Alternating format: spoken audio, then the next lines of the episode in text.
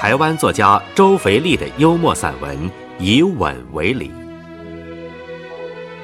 周肥力生于一九三六年，四川资中人，毕业于台湾大学外文系，现定居美国经商。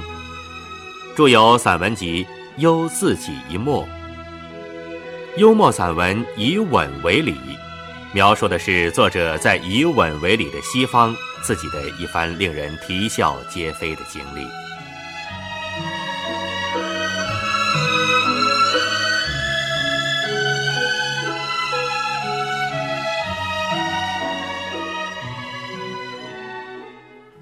古代中国人的见面礼是打躬作揖，西方人的礼俗则不同，他们相见一定要相互握完手才肯罢休。在向西方人介绍中国人的风俗时，林语堂把作揖解释成自己跟自己握手，并且鼓吹这是最卫生的见面礼节。但是西方人不为所动。仍照样握手不误，而且有越握越紧的趋势。到反而西方东渐之后，中国人一尝到跟别人握手的滋味，在与自己跟自己握手的滋味相比，就爱之不忍释手了，很快就把作揖的老套抛诸脑后了。握手的风俗据说起源于十四军东征时代。那时候，敌我的分别只有宗教信仰一项，所以敌我很难分别。两人见面握手，是表示手中没有武器，不存敌意，那当然就是朋友了。这项风俗就这样一直流传下来，成了今天全世界通行的见面礼。另外一项西方礼俗起源比握手礼更早，那就是接吻礼了。在古罗马社会里，男女的地位不平等，这表现在饮酒作乐的风气方面，就成了男人有酒男人醉，不与女见共一杯的情况。非但如此，罗马男人外出回家，开宗明义的第一件事。就是嗅一嗅妻子的嘴巴，以确定他单独在家的时候有没有偷酒来喝。还好，到了后来，嗅一嗅变成了吻一吻，算是不幸之中之大幸。这项古罗马夫妻的见面礼，经过了历代的口口相传，蔚然成了今天男女之间的社交礼节。使现代儿女即使没有夫妻名分，也能同享口福，岂非善哉？一般来说，我是一个肤浅之人，但是却有点口福。我是学外文的，所以一出社会就经常被派去接待外宾，其中当然也包括了女宾。既然是接待，当然要待之以礼。所以，在国内的时期，我已经是握手和接吻的老手了，深得其中三昧了。后来到了美国，又因为职业关系，一上来就被吻得一佛出世，二佛升天。这样的奇遇，值得用兴奋的口吻来叙述一下。原来我在美国的第一个工作。是在一家室内装潢公司当店员。当时我的客人是清一色的女性，大多数是室内设计师。他们的职业就是在为客户寻找装潢材料的，所以成天都在一家又一家的装潢公司里厮混。他们之中有些人后来也成了我店里的常客，有每天来一次的。也有每周来一次的，来的次数多了，自然都成了以吻会友的熟朋友了。美国的风气虽然比国内的风气开通一点儿，但是陌生男女初次见面也很少会开门见山以吻为礼的。他们通常也是由小人动手握手作为开端，渐次进展到君子动口亲吻的亲密程度的。当时我装潢店里的女顾客，多数也是遵循一回生、二回熟、三回吻的程序。最后跟我熟络了，才开始每次一见面就唇齿相加的。我记得我在装潢店任职到半年的时候，我每天已经能接二十个文以上了，比接的订单还多，算是成绩不错了。当时我的薪水菲薄的很，若不是有这样的员工福利加以补贴的话，我恐怕很快就会辞职了。我在装潢店一共工作了三年，先是由店员升成经理，最后。又被老板开除，这样的命运多少跟美国豪放女的纠缠有关。美国豪放女不顾什么一回生、二回熟、三回吻的规定，一见面不管是生张熟味，一律以吻相向。后来我才明白，这种天上掉下来的吻最好是不接。因为接了一个，又得接第二个；接了第二个，又得接第三个，结果是接不完，兜着走。最普遍的情形是这样的：豪放女在赠吻留念的时候，嘴巴已经是半张开的，等吻完就干脆狮子大开口了，说什么“那张标价九百九十元的嵌贝黑漆屏风好是很好。”就是太圆太小了一点如果你肯接受五百块现金交易，我就马马虎虎买下来。或者什么，壁上那幅标价五百九十元的花卉图啊，不对，是仕女图，很可惜是画在纸上的。如果画在卷上就值钱了。如果你肯，不肯，第二个吻接踵而来，再不肯。第三个、第四个吻又滚滚而至，我就是在这种不胜其吻的情况下，被老板要求兜着铺盖卷儿走路的。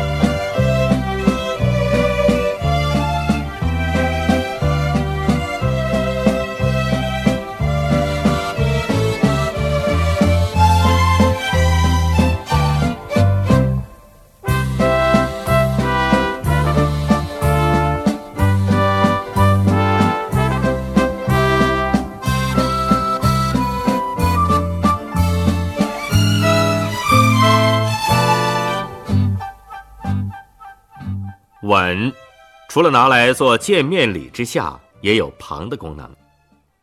这也是我在我店员任内发现的一个道理。有一次，有位男士到我的装潢店来问我：“先生，请问您，我的太太今天有没有来过这里？”他问话的态度虽然很客气，但是他的神态表明了他并不需要我的答案。因为，他问完话就开始注视我的双颊，好像他的答案会在我脸上出现似的。请问，尊夫人长得是什么样子？我反问。他果然就在这时候，在我的脸上找到了答案。他高兴地说：“不用麻烦了，我已经在你脸上找到我太太的口红印儿。”这表示他已经来过这里了，谢谢。原来，这位男士的太太把我的脸当成火车站里的留言牌儿，他在我脸上做一个记号，好让他先生知道他曾到过我店里。有一点儿“稳在则人在，稳失则人亡的意味。我被这些洋夫人你吻过来，我吻过去的，稳上几年，倒也稳出一些心得来了。我的头一条心得就是，选择见面礼是女士们的特权，她们可以为所欲为，都不算失礼。但男士们则需对女士们的行礼做出侍妾的反应，才算是知礼。反应的太冷漠固然是失礼，反应的太热烈还可能被视为非礼，所以在这类场合真是差之毫厘，谬之千里。做男士者不可不慎也。男士们最安全的办法就是一样画葫芦。女士向你点头而不微笑，你也点头而不微笑。女士又点头又微笑，你也如法炮制。女士伸出玉臂，你也伸出熊掌相握。女士投怀送抱，你张臂相迎，如此而已。我们中国人有句俗话：“礼多人不怪。”这句话在现代社交场合已经不合用了。现代人凡事讲究精确，在礼仪上也不例外。礼少固然受人诟病，礼多照样遭人责怪，所以要拿捏的恰到好处，才算是懂礼。比方说，几年前英国女皇访问华盛顿的时候，里根总统派遣了一位国务院的高级女官员去机场迎接。等女皇款步下机后，这位女官学着欧洲宫廷电影里的模样，以小跑步趋前，然后向女皇屈膝为礼。果然，他的多礼有人怪了。第二天的报纸纷纷责怪他自贬身份，为国丢脸。另一位多礼之士是美国前总统卡特。他在任内经常因失言和失礼受到舆论嘲笑。有一次，一座纪念顾总统肯尼迪的图书馆刚刚落成，在启用仪式上，卡特致开幕词。肯尼迪的遗孀贾桂林剪彩。礼成后，卡特屈前一把将贾桂林抱入怀中，置于唇下。他的动机是要以行动来向贾桂林表示谢意和关怀，却没有想到，他虽然贵为总统，但是在社交场合不经女方同意贸然下手，也同样算是失礼的。当天，卡特如果吻的是另一个女人，后果都不会那样严重的，但他却偏偏吻到个贾桂林。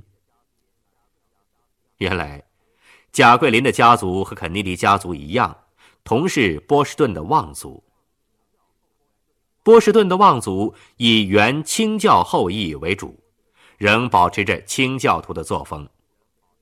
在公共场合不苟言笑，不亲嘴，甚至不饮酒。君不见，近代美国总统和他们的夫人，如福特跟贝蒂、卡特跟罗萨林。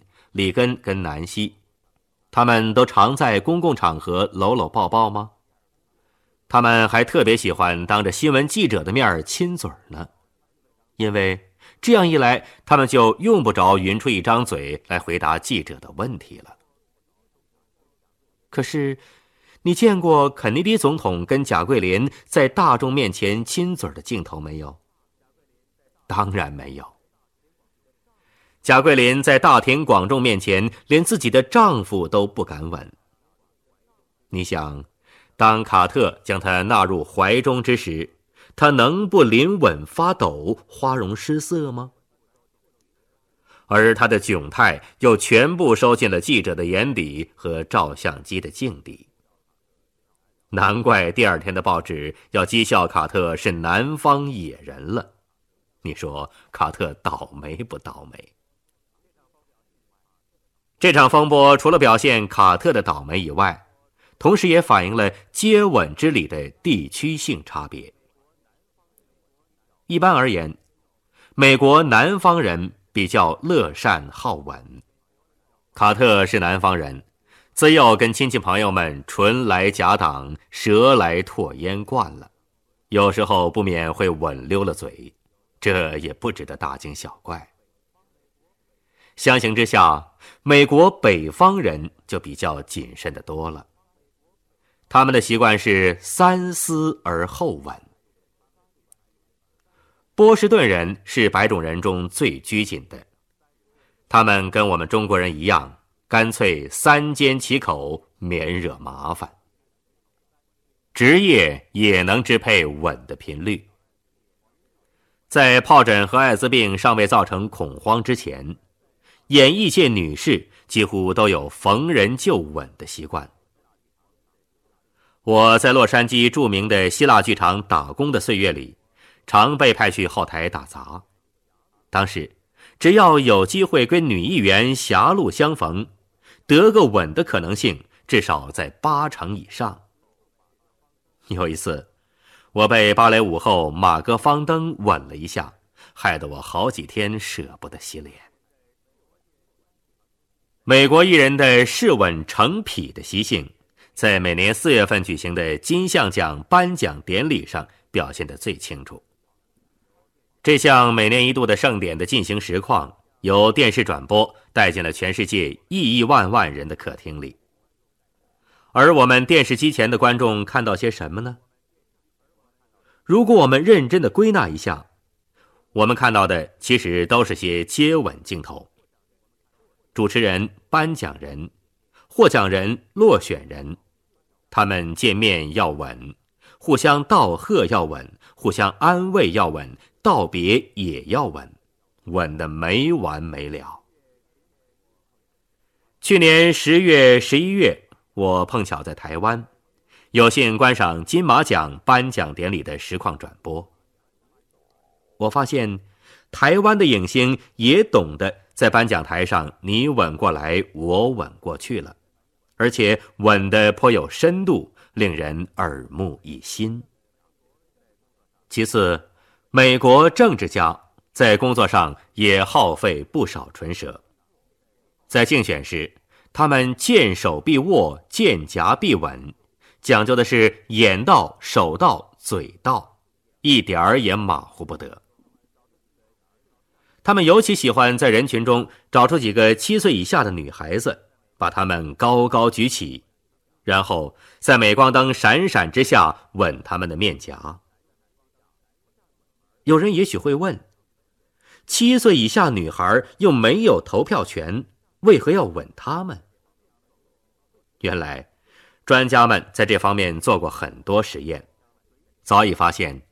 如果候选人肯随时随地的抱起一个七岁以下女童来一亲芳泽，就会在选民心目中造成一种慈祥、热忱、平易近人的印象，对争取选票有一吻见效的功能。去年我在台湾两个月，也正逢地方公职人员选举，在我印象当中。候选人好像只会重复说“拜托，拜托”，而不懂得抱起女童来吻一下，怎不让我替他们捏一把汗呢？结果不出我所料，不少人落选了。再其次，美国外交官在工作上也经常碰到“人在江湖，稳不由己”的情况。尼克松时代的国务卿亨利·基辛格就是稳不由己的佼佼者。有一段时间，他为了要调解阿拉伯国家与以色列之间的冲突，经常出没中东地区进行穿梭外交。中东的女子个个都是蒙面女侠，就差一点没有挂出免吻牌了，显然不是接吻的好对象。既然接吻的场合没有女子参加了，那么男子还等什么呢？于是，男子互吻的风尚就应运而生了。基辛格在中东穿梭，每到一处都受到虚然飘飘的阿拉伯领袖以吻相迎。他跟埃及已故总理萨达特吻过，跟阿拉法特、胡生等大男人都有过一吻之缘。后来他到了以色列，也不假思索，把当时的以色列女总理梅耶夫人搂住一吻。梅耶夫人到底是女中豪杰，她处理这种突发事件比贾桂林要高明的多了。她临吻不乱，吻完。还幽基辛格一默。亨利，我一直还以为你只会跟大男人亲嘴呢。这是何等的风度，何等的机智！